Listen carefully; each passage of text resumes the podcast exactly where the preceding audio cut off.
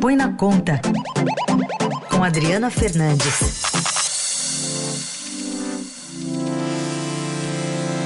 Tudo bem, Adri? Bom dia. Bom dia, boa sexta-feira a todos que estão nos ouvindo aqui na Eldorado. Adri, você assina uma reportagem com o André Borges, que está no Estadão de hoje, falando sobre o preço do gás de cozinha. O presidente está falando dia sim, dia também em campanha eleitoral sobre o preço do combustível. E vocês é, trazem evidências de que o preço do botijão não está caindo. Na verdade, o nosso preço aqui, numa comparação com o exterior, é até mais caro do que o GLP vendido em outros países. Queria que você trouxesse essa conversa também para a gente e dizer qual que é a dificuldade do Brasil em baixar e trazer né, para o consumidor, para o eleitor que seja, mas para quem está precisando de gás de cozinha nesses tempos de alimentos já alto e de dificuldades para as famílias de baixa renda? É uma situação, no mínimo, estranha, mesmo com reduções recentes anunciadas pela Petrobras no preço do gás de cozinha. O botijão custa hoje no Brasil 25% mais do que no mercado internacional.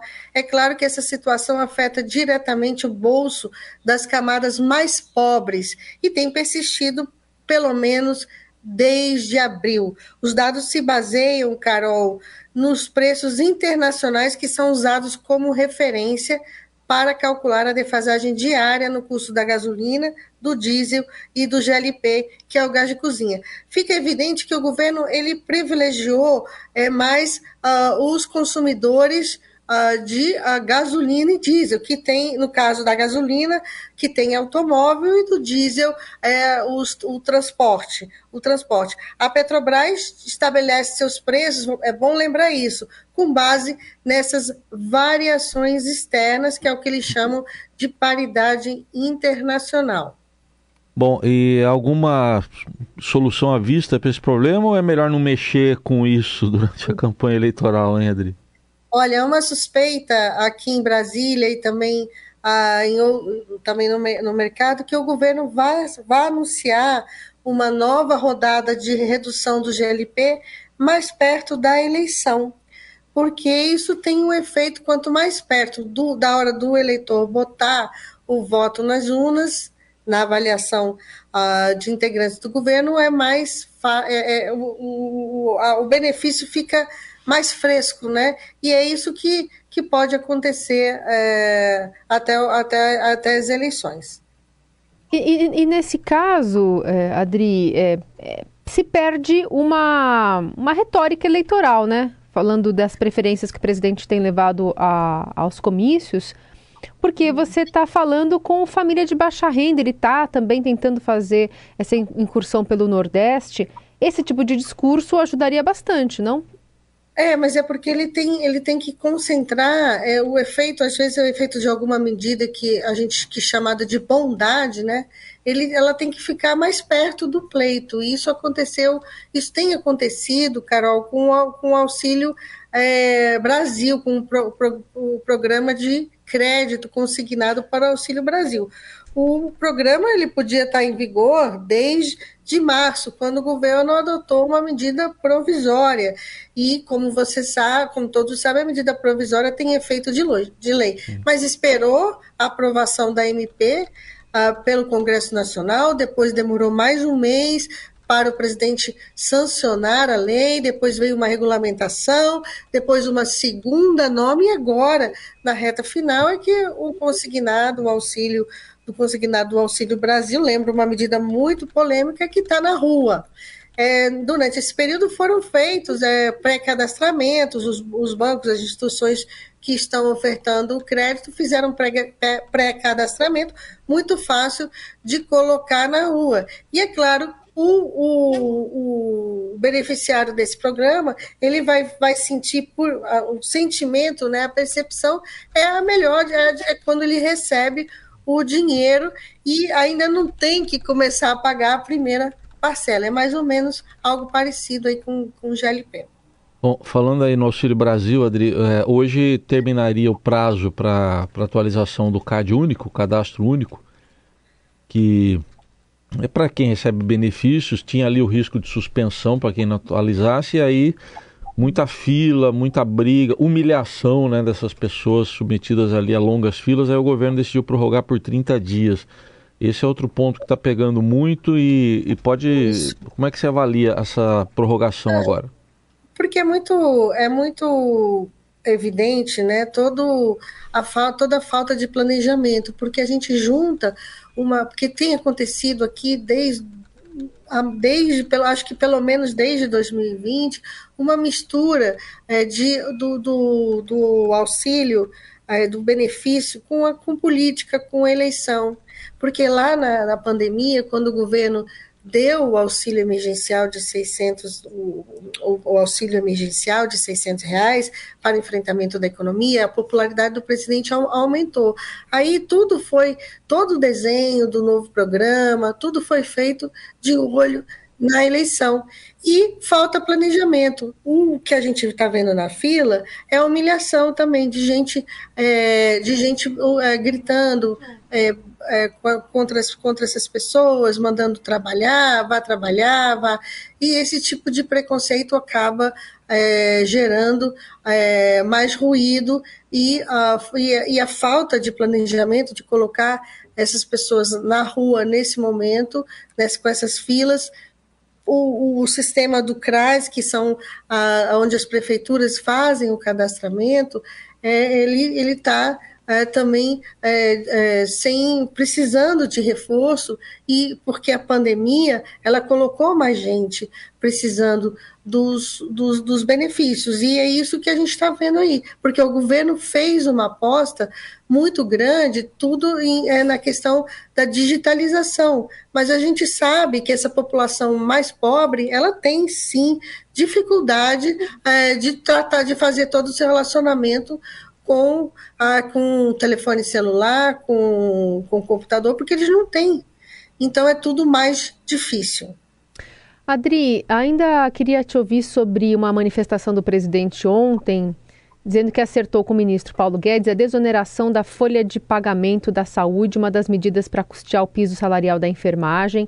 Ele disse que pediu ao ministro Paulo Guedes são 17 setores que já estão desonerados, segundo ele, que é candidato à reeleição, disse num discurso lá em, em Recife, no Recife, sem dizer quando a medida seria colocada em prática ou para dar detalhes sobre o impacto fiscal.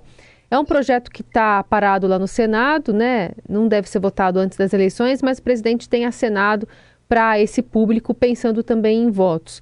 É, de fato, o orçamento é, é possível encontrar um lugar ali para colocar essa desoneração e isso passar? Olha, é tudo é, é promessa de campanha, presidente usando mais uma vez a caneta, acenando com essa desoneração, foi uma batalha é, gigantesca para aprovar a prorrogação dessa, da desoneração dos, dos setores que remanesceram, cerca de 17 setores que remanesceram de um grupo muito maior, é, que essa desoneração ela foi adotada nos governo, no governo Dilma Rousseff. E uh, depois foi muito criticada, porque houve um aumento é, muito grande dos setores abarcados e a perda de a, a perda de o, o custo é, de despesas para bancar, para financiar essa desoneração, porque quando você é, desonera, você é, pede arrecadação, e nesse caso é, o, o, Tesouro tem que bancar essa perda de arrecadação e é do lado das despesas. E o que a gente viu foi sempre muita crítica. O, o, o, governo Bolsonaro começou prometendo desoneração da folha de salários, mas sempre o problema dessa desoneração é como fechar a conta, como financiar, porque se você desonera, desonera você perde receita, mas nesse caso aí da folha, uh, de, de, de, da desoneração da folha para esses setores, o impacto é também das despesas, porque o Tesouro tem que ir lá e colocar os, o, o, o, dinheiro é, para contrapor a essa desoneração, porque trata-se de é, medidas que têm que tem, que tem impacto é, na, no financiamento da Previdência. Então, é tudo muito complexo e o presidente, e o presidente Bolsonaro faz esse aceno. Houve uma, a própria equipe econômica, ela vetou a prorrogação da desoneração. A gente viu no final do ano passado uma briga eh, danada se ia ou se o presidente ia ou ia ou não sancionar, qual que seria a compensação, porque é necessário também, não, é, não basta só é, adotar a medida, o governo vai ter que achar é, um espaço para compensar essa desoneração com ou corte de despesas, que não tem espaço nenhum, Sim. ou aumento de tributo. Então a gente vê que é uma equação muito difícil. Mas nada disso, Raíssa e Carol, está tá na conta, porque o que, o que estamos vendo é uma corrida do quem dá mais. E o presidente ele sai na frente dessa corrida porque ele tem a caneta. A caneta. Né? É. Aliás, falando nessa corrida aí, é, o presidente Bolsonaro agora diz que pretende manter Paulo Guedes no ministério se ele for reeleito, né?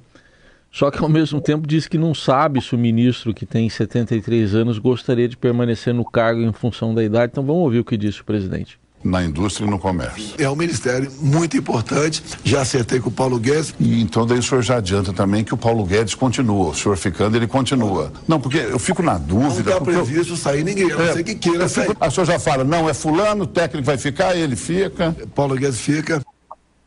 Aí foi para uma entrevista para a TV Alterosa lá em Minas, que ele falou isso.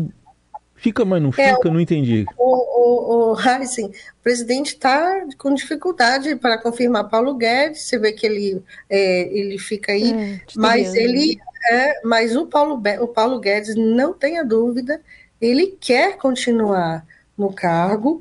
Se o presidente Bolsonaro for reeleito, ele quer continuar, ele tem planos na cabeça de adotar é, outras medidas que completam o que ele chama de reforço do tripé macroeconômico do país. Então, ele diz que traçou uma política, que ele está é, obtendo resultados positivos nas contas públicas, e aí, claro, ele quer continuar, quer acelerar as privatizações, os desinvestimentos, uhum. é, reforçar a política fiscal, é isso que ele, que ele está dizendo, e ele precisa de um segundo é, mandato, um segundo mandato para é, mostrar que a política dele foi bem uh, ou não, se for, ele acredita né, que foi bem sucedida, porque ele enfrentou uh, a pandemia da Covid 19 e com impactos em 2020 e 2021 e também